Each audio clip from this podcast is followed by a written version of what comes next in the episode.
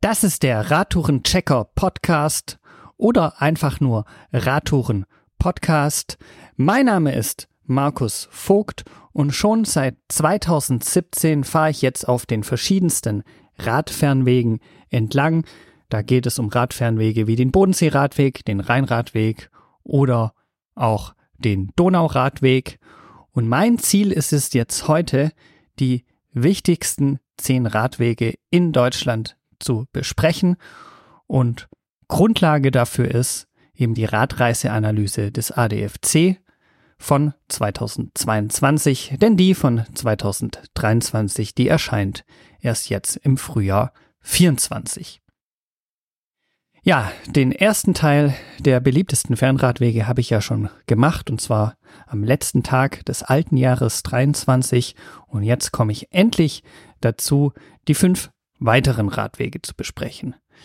Die ersten fünf Radwege, das waren der Bodensee, der Bodensee-Königssee-Radweg, der Rheinradweg, der Moselradweg und der Ruhrtalradweg. Ihr könnt die Folge nochmal hören auf der Webseite radtouren-podcast.de. Und die weiteren Radwege, die jetzt eben folgen werden, sind der Main-Radweg, der Donauradweg, der Ostseeküstenradweg und ganz vorne sind dann der Elbe-Radweg und der Weserradweg. Ich möchte jetzt als erstes mit dem Main-Radweg starten. Ein sehr einfach zu fahrender Radweg insgesamt über die Strecke betrachtet. Das sind nämlich auch insgesamt 550 Kilometer ungefähr. Ich habe hier auf meinem Radtourenplaner 555, manche sagen 600 Kilometer, aber da ist ja auch entscheidend, dass der Mainradweg eben an zwei verschiedenen Orten beginnen kann, und zwar in Kreuzen und Bischofsgrün. Das liegt auch daran, dass der Main am Anfang zwei verschiedene Arme hat. In Kreuzen kann man am Roten Main starten und in Bischofsgrün eben am Weißen Main. Und die beiden Meine, wenn man den Plural überhaupt so bilden kann, die fließen dann später eben zusammen. Genau, und das ist dann erst kurz vor Kulmbach der Fall. Da ist man dann auch schon bei Kilometer, ja, je nachdem, wie man es sieht, bei Kilometer 50 ungefähr. Ja, was kann man über den Mainradweg sagen? Er ist wirklich simpel zu fahren. Es ist natürlich auch ein Stück. Also man fährt auch durch ganz verschiedene Landschaften. Am Anfang ist man so im Fichtelgebirge und am Ende ist man natürlich ganz in diesem Rhein-Main-Bezirk, dieser großen Region, die Mainz und Frankfurt umfasst wo ganz viele Menschen eben auch leben. Also man startet in der absoluten Ruhe und endet dann im Trubel, wobei man auch sagen muss, dass ganz am Ende, ja, in Frankfurt, da gibt es natürlich dann viel mehr Menschen, aber der Radweg führt doch relativ ruhig am Main entlang. Ja, es gibt natürlich auch viele berühmte Städte, also gleich am Anfang fährt man eben durch Bayreuth und da an dieser berühmten Oper direkt vorbei. Das ist auch sehr spannend. Wer da noch nicht gewesen ist, kann zumindest das mal machen. Im Zuge seiner Mainradweg-Tour in Kulmbach hat man in, dann eben diesen Punkt, wo beide Maine zusammenfließen, beziehungsweise davor. kommen so kleinere Orte wie Burgkunststadt, Lichtenfels. Und natürlich kommt man auch an dem wunderschönen Bamberg vorbei, wobei man sagen muss, dass der Mainradweg dort nicht direkt vorbei führt. Also wenn man einen Trip nach Bamberg plant, muss man das davor sich gut überlegen, dass man kurz mal von dem Radweg ein paar wenige Kilometer abweicht. Ja, dann hat man auch äh, Schweinfurt auf dem Weg, das ist auch ein wunderschönes Städtchen oder natürlich ganz besonders ist Würzburg mit diesem großen, großen Schloss, das hoch oben des Maines thront. Das ist wirklich auch ein Stück weit beeindruckend. In Baden-Württemberg ist man dann in Wertheim. Das ist auch sehr nett dort, sehr klein und überschaulich, aber da lohnt es sich auf jeden Fall mal zu übernachten. Ich habe das eben getan damals, als ich den Mainradweg gefahren bin. Und das ist auch schon wieder ein paar Jahre her. Das war nämlich 2020. Ja, und dann am Ende geht es dann noch durch Aschaffenburg, Hanau, Frankfurt am Main. Ende des Mainradwegs ist in Mainz-Kostheim, was nicht zu Mainz gehört, sondern zu Wiesbaden. Das kann man sich immer gar nicht so vorstellen, aber es war auf jeden Fall so nach dem Zweiten Weltkrieg, dass Mainz, Kostheim, Wiesbaden und damit auch Hessen zugeschlagen wurde. Natürlich ist man dann sogar schneller in Mainz von dort aus als in Wiesbaden. Der Main fließt in Mainz-Kostheim in den Rhein und dann kann man eben dort den Rhein überqueren und ist dann in der schönen Innenstadt von Mainz. Ja, also der Radweg ist flach, einfach zu fahren, auch sehr gut ausgeschildert. Ich habe da eigentlich nie Probleme gehabt und ich würde ihn deshalb ganz, ganz arg empfehlen, so auch als Einsteigerradweg, wo auch ziemlich wenig los ist. Auch als Familienradweg ist er auch geeignet. Ein paar Hügelchen gibt's vielleicht am Anfang, aber die kann man auch überwinden, wenn man zum Beispiel einfach in Bayreuth startet. Ja, das war der Mainradweg. Das war der Mainradweg. Ich komme jetzt zum nächsten Radweg. Auf Platz 4 steht der Donauradweg. Über den kann man natürlich viel, viel mehr sagen, als ich in dieser kurzen Zeit tun werde. Denn eigentlich ist der Donauradweg ja ein Radweg, der 2850 Kilometer lang ist. Aber ich habe mir eben vorgenommen, nur den deutschen Teil zu besprechen, obwohl es auch sehr sinnvoll wäre, vor allem den österreichischen Teil zu besprechen. Von Passau nach Wien kann man fahren und das ist wirklich einer der beliebtesten Radwege überhaupt, vielleicht auch überhaupt auf der Welt. Ich bin dann letztes Jahr noch von Wien nach Budapest gefahren über Bratislava. Das war auch erstaunlich simpel. Also da gab es auch noch viele Radwege. Aber wir kommen jetzt gleich eben zum deutschen Donauradweg. Der startet im beschaulichen Donaueschingen. Da gibt es so ein, eine Art Donautopf, eine, die Donauquelle ähm, zwischen der Kirche und im Schloss. Das ist ein wirklich besonderer Ort. Da ist auch immer ein bisschen was los. Nicht so viel, aber das sind immer Leute, auch viele RadtouristInnen befinden sich dort. Die Donau beginnt eigentlich, äh, wenn man so will, im Schwarzwald. Prigach und Breck fließen hier in Donaueschingen zusammen aber da wird sich auch heftig darum gestritten, wo denn jetzt eigentlich der richtige, echte Ursprung der Donau ist. Hier auf jeden Fall hat man einen guten touristischen Punkt in Donau-Eschingen, einen guten Punkt, wo man den Donauradweg starten kann. Ja, und es beginnt auch sehr beschaulich. Es gibt ja noch dann die Donauversickerung, wo dann die Donau nochmal unter der Erde verschwindet. Ganz spektakulär. In Tuttlingen allerdings, da ist sie dann schon recht breit und da hat man wirklich so eine schöne Promenade. Donaupark heißt es auch, wo man wirklich die, die Donau so richtig genießen kann. Ja, dann kommt wirklich ein Teil, das ist wahrscheinlich der schönste Teil an der Donau überhaupt oder zumindest einer der schönsten Teile, die Wachau. In Österreich würde ich vielleicht auch noch erwähnen. Äh, schöne Teile Bayerns gibt es auch, aber hier in Baden-Württemberg äh, um den Ort Beuron herum befindet sich wirklich so ein, ein, ein Donautal, das zwischen, äh, wo die Donau zwischen Felsen sich durchschlängelt und das kann man wirklich richtig genießen. Das würde ich auch empfehlen, öfters mal zu fahren. Man kann sagen, ja, da kann man in Tuttlingen losfahren und ungefähr geht es bis äh, kurz vor Sigmaringen. Und das ist dieses wunderschöne Donautal, wo man sich an der Landschaft eigentlich kaum satt sehen kann. Dann nach Sigmaringen geht's nach Scher, Mengen, Munderkingen, Ehingen weiter. Da erfährt man dann zu über Felder. Das ist dann nicht mehr so spektakulär. Schön wird es dann vor allem wieder in Ulm, wenn man natürlich auch den Ulmer Münster besuchen kann. Der befindet sich nicht weit von der Donau weg. Da würde ich auf jeden Fall mal hinfahren in die Ulmer Innenstadt. Die Donau trennt ja Ulm und Neu-Ulm. Das heißt also, man hat hier Bayern und Baden-Württemberg ganz nah nebeneinander und man wechselt eben quasi auch in Ulm oder in Neu-Ulm, wenn man so will, je nachdem, auf welcher Seite man fährt, dann auf den Donauradweg in Bayern. Also man kann so grob sagen 200 Kilometer Donauradweg Baden-Württemberg, 400 Kilometer Donauradweg Bayern.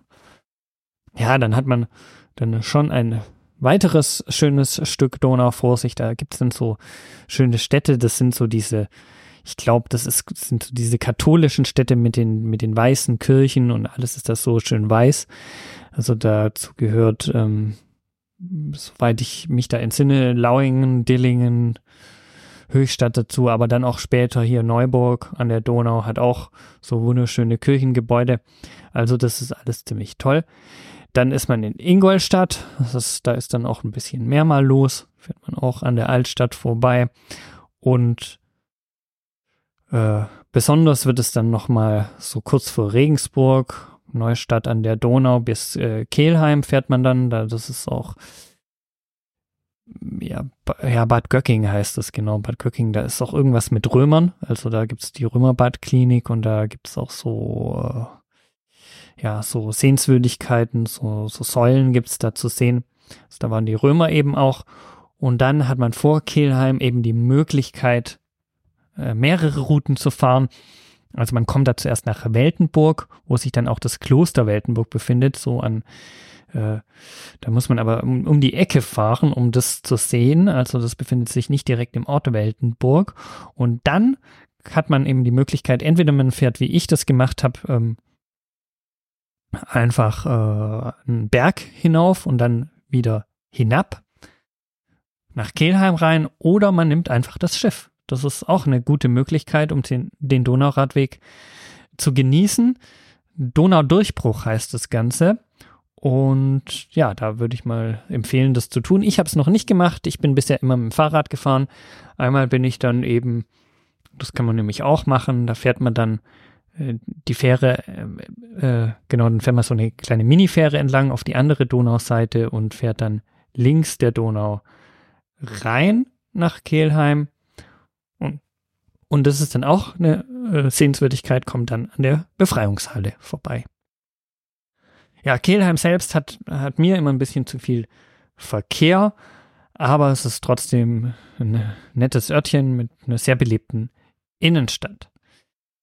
Auf teilweise Schotterwegen geht's dann nach Bad Abach und dann ist man im wunderschönen Regensburg mit der steinernen Brücke und überhaupt gibt's da ganz viele tolle Gebäude zu sehen, auch natürlich auch der Regensburger Dom, den man sich anschauen kann und der ist wirklich auch nicht weit von der Donau entfernt. Die überquert man da, kann man dann übrigens auch auf den Regentalradweg wechseln und hat dann die letzten Kilometer vor sich. Das sind dann noch, ich gucke da mal nach, wie viel haben wir dann da? Regensburg ist man schon bei 440 Kilometer, das heißt, es sind dann noch so eigentlich nur 150 bis Passau. Dann hat man noch mal so zehn Kilometer in Deutschland, dann nach Passau. Also es ist dann wirklich nicht mehr weit bis zum Ende in Deutschland und ja, das ist auch dann nochmal gut zu fahren. Straubing, Bogen und Deckendorf ist mir vor allem so in Erinnerung geblieben und dann fährt man links der Donau weiter durch Vilshofen, dann ins wundertolle Passau ein. Da allerdings ist es so, da hat man öfters mal Hochwasser also ist auf jeden Fall ein Ort, wo man gucken muss, wie das Wetter gerade ist. Da fließen ja in Donau und Ilz zusammen drei Flüsse, die es in sich haben. Und man kann natürlich von dort aus auch am Innradweg weiterfahren. Das war also der Donauradweg in Deutschland. Ich komme jetzt zum nächsten großen Radweg. Das ist der Ostseeküstenradweg. Dieser Radweg beginnt ungefähr in Flensburg. Man kann, glaube ich, auch ein bisschen früher an der, ähm, an der dänischen Grenze starten, dabei Padborg. Und er endet in Aalbeck und dann fährt man eben rüber nach Swinemünde in Polen. Es gibt ja auch den Ostseeküstenradweg sozusagen in groß, also entlang der gesamten Ostseeküste. Aber ich bespreche hier nur den deutschen Teil, der hat es aber auch in sich. Das sind nämlich 800 Kilometer, könnte man sagen.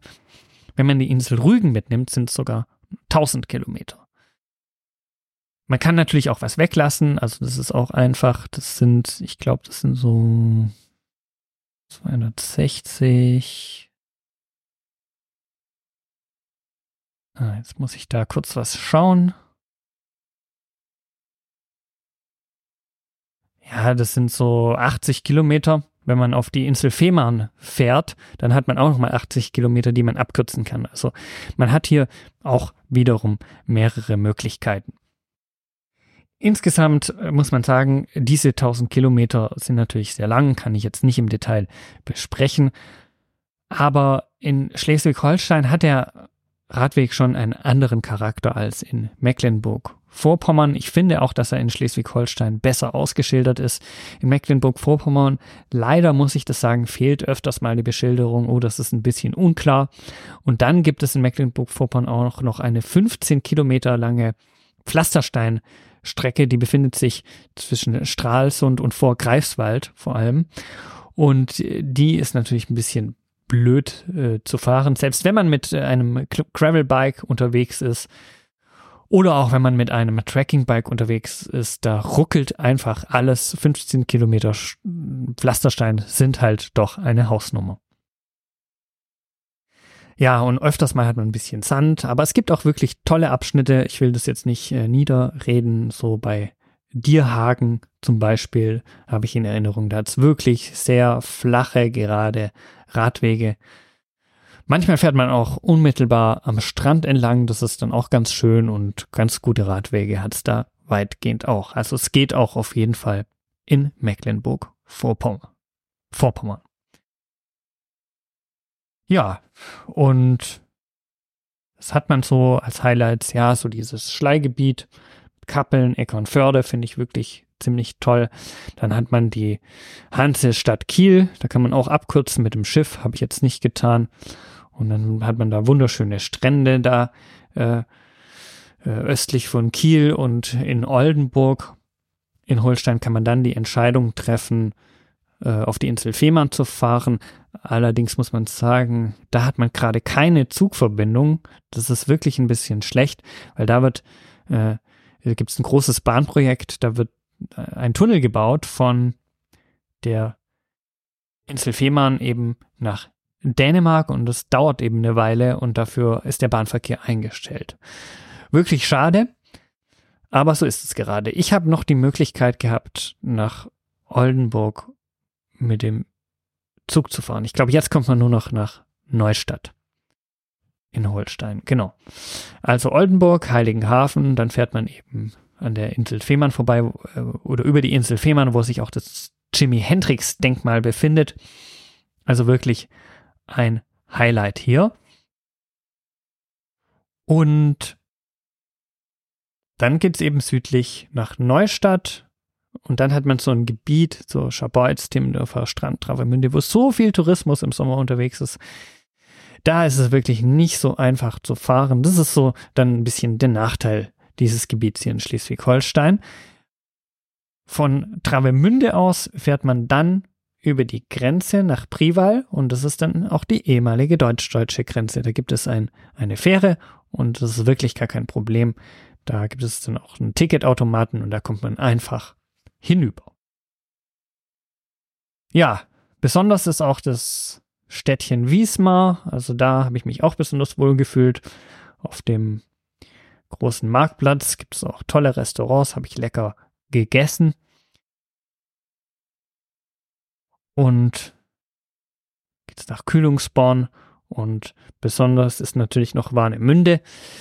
Die Stadt nördlich von Rostock gehört auch zu Rostock, ist aber doch ein eigener Ort. Da kann man dann wirklich auch Dinge essen. Da habe ich einen Schwedenbecher gegessen, das ist so mit Eierlikör sehr lecker. Und da ist natürlich touristisch ordentlich auch was los. Es gibt eine Fähre, mit dem man, mit, mit der Fähre fährt man dann von Warnemünde auf die hohe Düne und hat dann sogar ein Stück Wald vor sich, bis dann Dierhagen kommt. Dann nach Stralsund und dann kommt eben diese, diese Pflastersteinstrecke. Und dann geht's nach Wolgast. Das Ende ist auch noch besonders, da fährt man an der, auf der Insel Usedom entlang, am Strand entlang, aber eben nicht ganz. Also man fährt da sehr viel durch Wald und es ist auch sehr gemütlich. Zwischendurch kommt man durch sehr touristisches Gebiet, da ist dann viel los im Sommer, aber weitgehend kann man da gut durchfahren. Bis Heringsdorf und dann nach Albeck und dann geht's rein nach Swinemünde, wenn man dann eben noch Polen besichtigen will. Das war der Ostseeküstenradweg. Ich persönlich würde gar nicht sagen, dass der auf Platz drei gehört. Also da gibt's einfach infrastrukturell noch einiges zu tun, meiner Ansicht nach. Da würde ich den Donauradweg in Deutschland eigentlich höher bewerten, muss ich ganz ehrlich sagen. Und den Mainradweg auch und den Rottalradweg auch. Ja, also im Ostseeküstenradweg, insbesondere in MacPom, da ist noch einiges zu tun.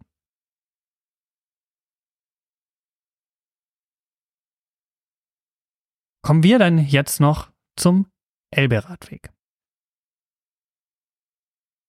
Der Elbe-Radweg und der Weser-Radweg, die liefern sich immer ein Battle um Platz 1. Ich finde aber jetzt ist es in der richtigen Reihenfolge Elbe-Radweg auf Platz 2 und Weser-Radweg auf Platz 1. Das liegt einfach an der Infrastruktur. Ich finde, dass auf dem Elbe-Radweg es doch noch viele Pflastersteinabschnitte gibt, er ist ziemlich gut ausgeschildert, muss man sagen. Aber an der einen oder anderen Stelle ist es dann auch so ein bisschen unklar, wo man vielleicht langfahren muss. Beim Weserradweg ist mir das zumindest besser in Erinnerung. Trotzdem ist es ein wunderschöner Radweg. Man kann ihn an der deutsch-tschechischen Grenze beginnen. Also in Tschechien muss ich sagen, ist der Elbe-Radweg lang nicht so gut wie in Deutschland. In Tschechien kann man ab Melnik ganz gut fahren, aber davor gibt es einige ziemlich heftige Schotterstrecken.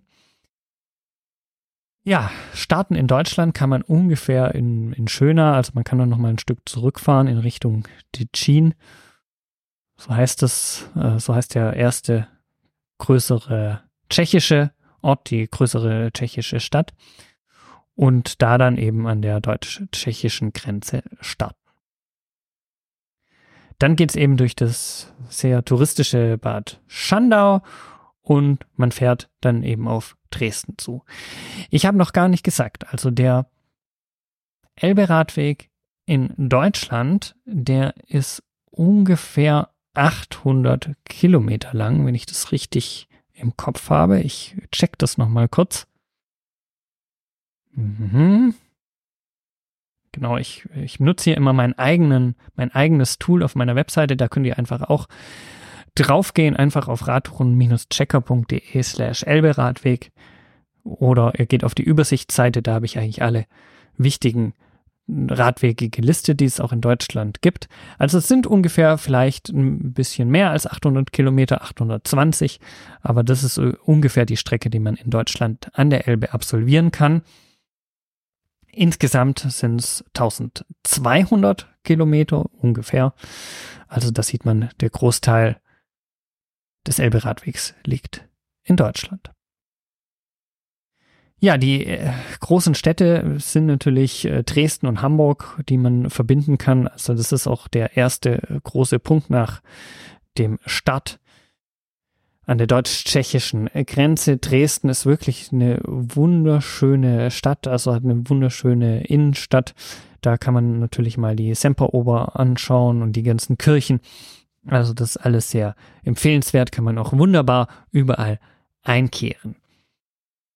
Von dort aus gibt's mehrere Möglichkeiten. Also es ist generell so an der Elbe. Es gibt immer die Möglichkeit, auf der einen oder auf der anderen Seite zu fahren. Außer in Hamburg fand ich das ein bisschen eingeschränkt, aber ansonsten hat man immer die Möglichkeit zu wechseln über Brücken oder Fähren. Der nächste Ort nach äh, Dresden ist eben Meißen. Dann geht's über die Sportstadt Riesa nach Domitsch. Und ganz zu empfehlen ist sowohl Wittenberg, mit einer schönen Innenstadt als auch Dessau mit diesem Bauhaus-Schwerpunkt. Das hat mir auch immer besonders gefallen und zwischen Wittenberg oder genauer gesagt, ja, dabei, ja, zwischen, zwischen Wörlitz vor allem, Wörlitz äh, ist auch empfehlenswert mit dem, dem Wörlitzer Park. Das ist ein ganz ruhiger Park und hat auch ein tolles Hotel. Also wirklich Wörlitz wunder, wunderbar. Zwischen Wörlitz und Dessau, da gibt es auch einen neuen Radweg, einen asphaltierten durch den Wald. Dann kommt man nach Magdeburg, auch eine Stadt mit Dom, also sehr empfehlenswert, sich dort mal äh, umzuschauen und vielleicht auch einzukehren oder zu übernachten.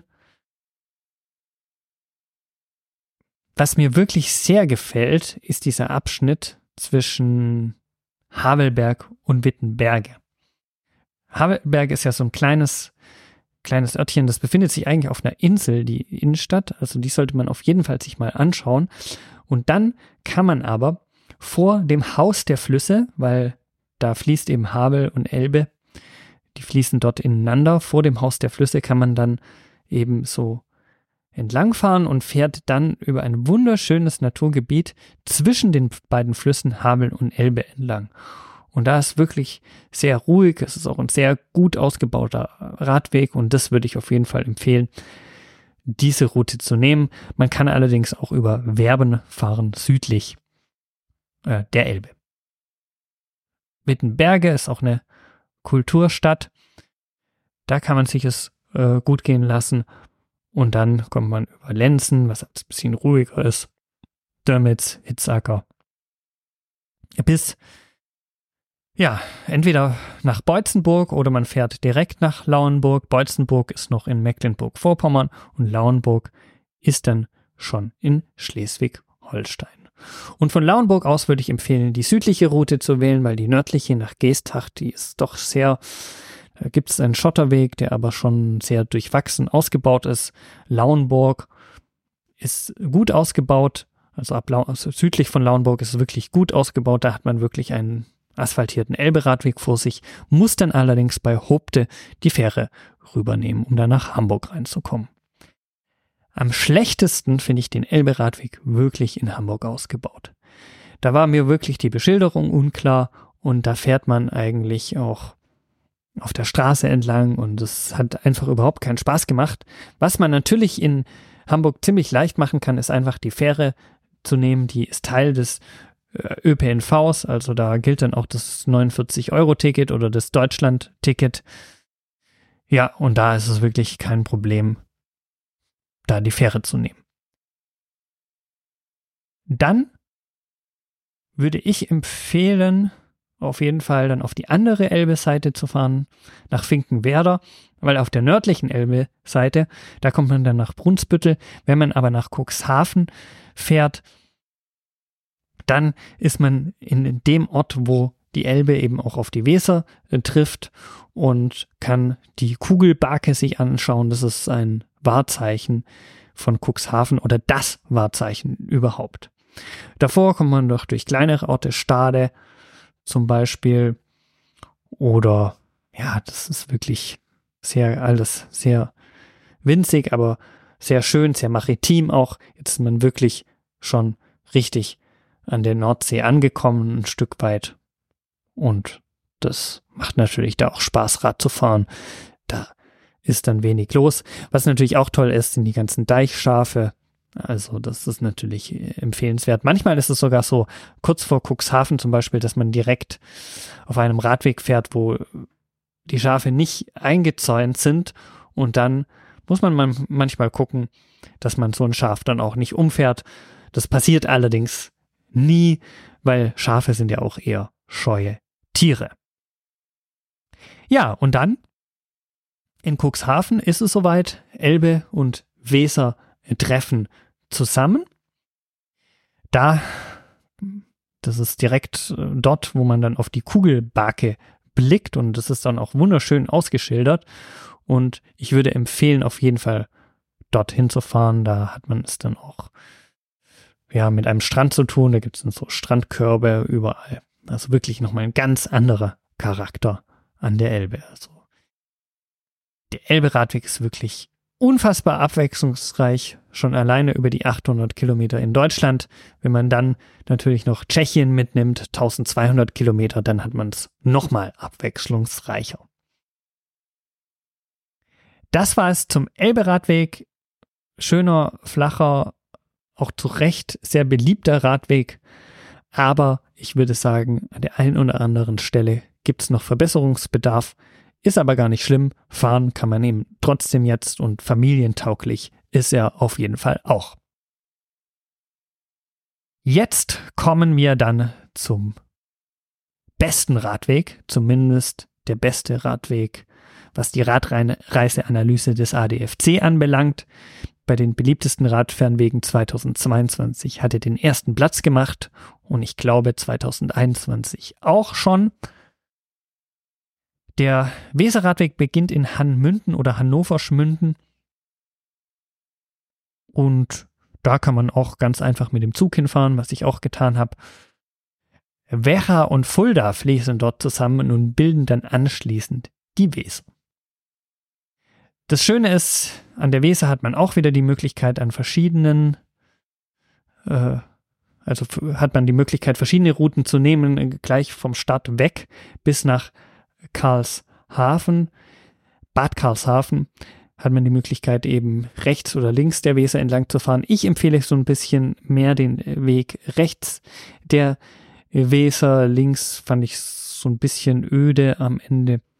Vor Bad Karlshafen fährt man dann eigentlich nur noch eine Straße entlang. Also da fand ich den Radweg rechts schöner. Er hat ein paar Mini-Höhenmeter drin, aber das sind auch wirklich die einzigen Höhenmeter entlang der Weser. Besonders schwer ist der Radweg insgesamt nicht. 515 Kilometer ist er lang. Je nachdem natürlich, wie man fährt. Wenn man natürlich auf die Seiten wechselt, dann ist es wahrscheinlich auch ein Stück länger.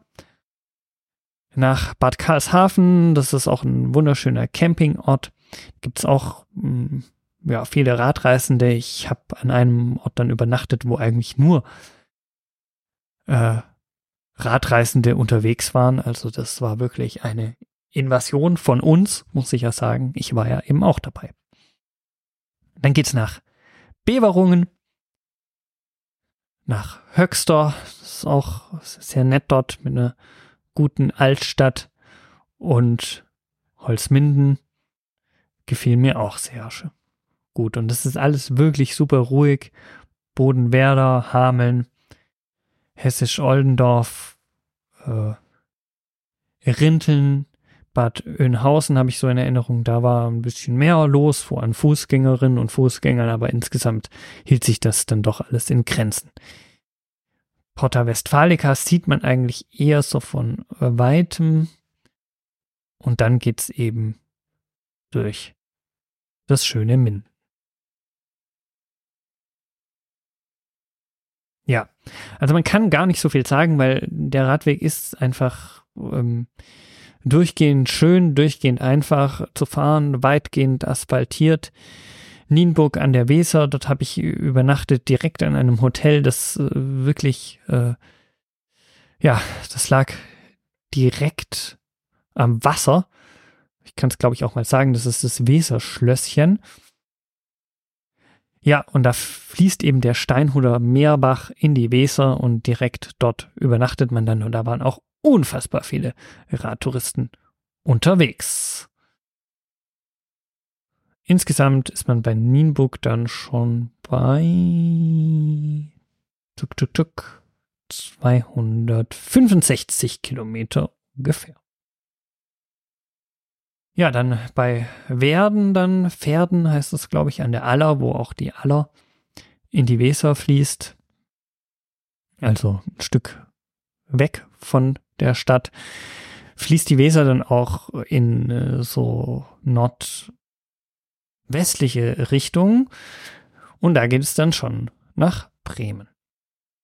Bremen hat natürlich einen tollen Charakter, hat auch eine der besten Radinfrastrukturen in Deutschland. Also Bremen ist, mischt da immer ganz vorne mit, vor allem bei den äh, Großstädten. Ist natürlich kein Vergleich jetzt mit Kopenhagen, aber geht schon in eine ganz gute Richtung. Und in Bremen an der Promenade mit den ganzen Schiffen, das fand ich wirklich toll. Und natürlich die äh, Bremer Stadtmusikanten habe ich mal besucht. Das äh, empfiehlt sich natürlich, dort mal hinzugehen. Aber nach Bremen finde ich die Routenführung nicht so toll. Da ist es eigentlich erstmal, erstmals am Weserradweg nicht so optimal. Da fährt man durch viel Wohngebiet und so, aber das war dann teilweise ein bisschen unklar. Schön wird es dann wieder, wenn man raus ist aus Bremen so richtig und dann wirklich diesen weiten, schönen Blick hat. Da blickt man auf viel Industrie, auch Windkraftanlagen und so. Aber man hat so eine ganz ruhige Weser vor sich. Und man hat natürlich auch die Möglichkeit, rechts der Weser zu fahren. Ich bin aber links gefahren, dann über Elsfleet. Und dann hat man auch diese schönen Backsteinhäuschen, wieder die ganzen Schafe, die auf den Deichen sich befinden. Und am Ende muss man dann bis nach Nordenham fahren. Und dann gibt es da bei Einswarden, gibt es dann eine Fähre, die einen rüberführt nach Bremerhaven. Ja. Genau, also das ist wirklich auch nicht schwer zu fahren nach Bremerhaven. Und von der Fähre aus kommt man dann eben runter und kann sich dann Bremerhaven noch ein bisschen anschauen. Es gibt dann hier Leuchttürme, es gibt dann hier das Klimahaus und das Auswandererhaus. Also hier gibt es einiges zu sehen. Empfiehlt sich da auch mal einen Tag zu verbringen. Und anschließend nach Bremerhaven geht es dann durch das ganze Container-Terminal, also durch den ganzen Industriehafen. Das ist dann auch irgendwie spektakulär, wenn man dann diese ganzen SUVs sieht, die hier ankommen und diese ganze Industrie. Anschließend wird es dann wieder sehr, sehr ruhig, sehr nordisch, nordisch by nature. Man fährt nicht immer an der Küste entlang. Ja, da kommt man dann eigentlich erst wieder hin, kurz vor Cuxhaven und fährt auch viel im Inland. Aber das ist trotzdem toll hier, sehr ruhig, sehr einfach, sehr unproblematisch. Und wie beim Elberadweg kommt man dann bei der Kugelbarke heraus. Ja, das war der Weserradweg. Ich würde auf jeden Fall euch empfehlen, diesen mal zu fahren. Das ist ein wunderbarer Einsteigerradweg. Man muss ja nicht das ganze Stück fahren. Wenn ich jetzt ein kürzeres fahren würde, was würde ich dann machen? Hm, schwierig zu sagen. Also der Anfang ist natürlich äh, einfacher und ruhiger. Ich würde vielleicht auch ja, also interessanter finde ich eigentlich so diesen Teil dann noch, sagen wir mal, von Pferden nach äh, Cuxhaven oder man startet zum Beispiel in Bremen und hat dann auch tolle Möglichkeiten oder kann zum Beispiel in Bremen ja vielleicht auch ein Stück mit dem Schiff oder mit der Bahn rausfahren. Ja, da fährt auch eine Bahn, glaube ich, soweit ich das sehe. Also oder man, man beginnt dann erst in Lemwerder oder Fegesack. Ja, also gibt es verschiedene Möglichkeiten, den Weserradweg zu fahren. Auf jeden Fall radtouristisch absolut gut erschlossen. Was kann ich jetzt sagen zu diesen Top 10 Radwegen? Es sind eigentlich fast alles Flussradwege. Der einzige Nicht-Flussradweg ist der Bodensee-Radweg und der Bodensee-Königssee-Radweg ist eigentlich auch kein Flussradweg. Es ist eher ein Seenradweg. Man kommt an sehr vielen Seen vorbei. Die Radwege sind insgesamt doch gut ausgebaut. Ich finde eigentlich, Deutschland hat eher mit Radinfrastruktur Problemen zu tun, wenn man in die Städte geht. Die berührt man natürlich teilweise auch. Aber so, die Überlandradwege sind eigentlich zum großen Teil gut ausgebaut ich finde, da kann man sich auch wirklich international messen lassen, weil es mag sein, dass es in Österreich noch die ein oder anderen Radwege gibt, die besser ausgebaut sind, aber das ist schon international sehr hoch. Wenn man dann guckt, die Schweiz hat es auch nicht immer ganz perfekt überall. Da gibt es auch Radfernwege, die unmittelbar an Straßen entlang laufen. Also da muss man immer so ein bisschen differenziert drauf schauen.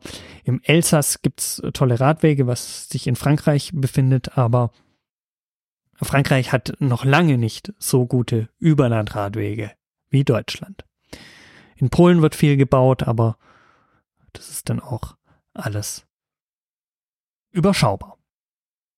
Von daher, ich habe alle diese zehn Radwege geschafft Mir fällt auf, das ist der einzige Teil, glaube ich, den ich so noch nicht gefahren bin, ist der in Bischofsgrün, praktisch den, den Stadt des Mainradweges. Ansonsten kenne ich das alles auf der Elbe und auf der Weser, da kann ich natürlich noch auf der anderen Seite mal entlangfahren. Also da gibt es natürlich noch Möglichkeiten, aber insgesamt kenne ich doch die Gebiete alle. Ja, wenn man sich ein bisschen Zeit nimmt, dann kann man das auch schaffen. Ich habe es, glaube ich, in sechs Jahren geschafft. Aber man kann es auch schneller schaffen, wenn man nichts anderes tut.